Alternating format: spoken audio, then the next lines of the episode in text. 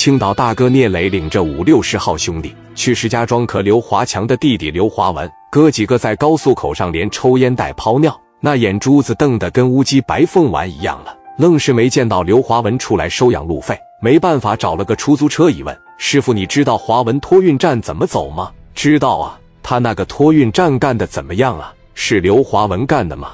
他那打手啥的多吗？司机说，我估摸着有个二三十个吧。你们该不会找他干仗的吧？实不相瞒，就是过去打他的。你们外地人吧？听我的，回去吧，犯不上。有啥犯不上的啊？你知道刘华文他哥的大哥是谁吗？在石家庄平趟。石家庄金波帆酒店的老板无敌，不仅有权还有钱，人家哥俩全是无敌罩着的。你过来打人家不扯淡吗？五百块钱不用把咱领到门口，进那个戒指一下，剩下的你就不用管了。这哥们领着就去了，车开了不到四十分钟，就看见华文托运站了。小伙子看着没呀？路北华文托运站，那个就是他的地方。晚上基本上都在那屋里边赌博。行，谢谢哥们儿啊，客气。那我掉头走了，千万别说我领你们来的，不然华文知道该打我了。他人品不如他哥刘华强，他哥为人仗义，在石家庄基本上没有说他哥不好的。没了爹没了妈，把他弟弟拉扯大，他是出了名的疼他弟弟。你们要打的话，拳打脚踢教育一下得了，千万别给整残了。他哥刘华强真有实力，让你们出不了石家庄，知道吗？刘华强他哥无敌，那相当之牛逼了。这边回来就跟磊哥说了，他哥挺大的。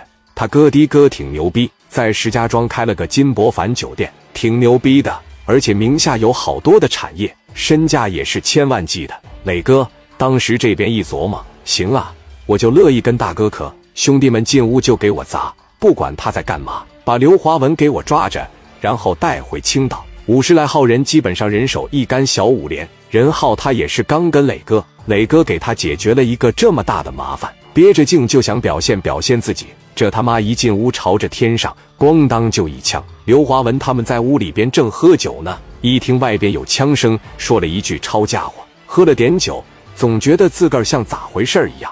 这不善财童子来了吗？一个善财童子不够，这回给我带来五十个善财童子啊！怎么是啊？还整我托运站来了？想死啊！”磊哥往前面一来，他就是活得太安逸了，一个温室长大的花朵。我今天让你体会体会什么叫飞来横祸，给我打！温室的花朵只是温室的花朵，人这边四大金刚一上手，再加上任浩太乐意表现自个了，小五连往前面就是一枪，这一来那基本上看任浩一个人就得了。刘华文身后二十多个人跟孬种一样，全是哎呦我操！快快快，赶紧跑！于飞往前一上，跑啥啊？上！一边打于飞一边说：“老子是青岛代表队。”打十多秒钟就把刘华文活捉了，掐着脖子往地上一摁，后边那些再跑就抄脑袋。当时就把温室的小花朵拿捏住了。听着啊，其他人挨个让咱搂一道，保证啥事没有。要是敢跑，我直接朝脑袋上蹦过来。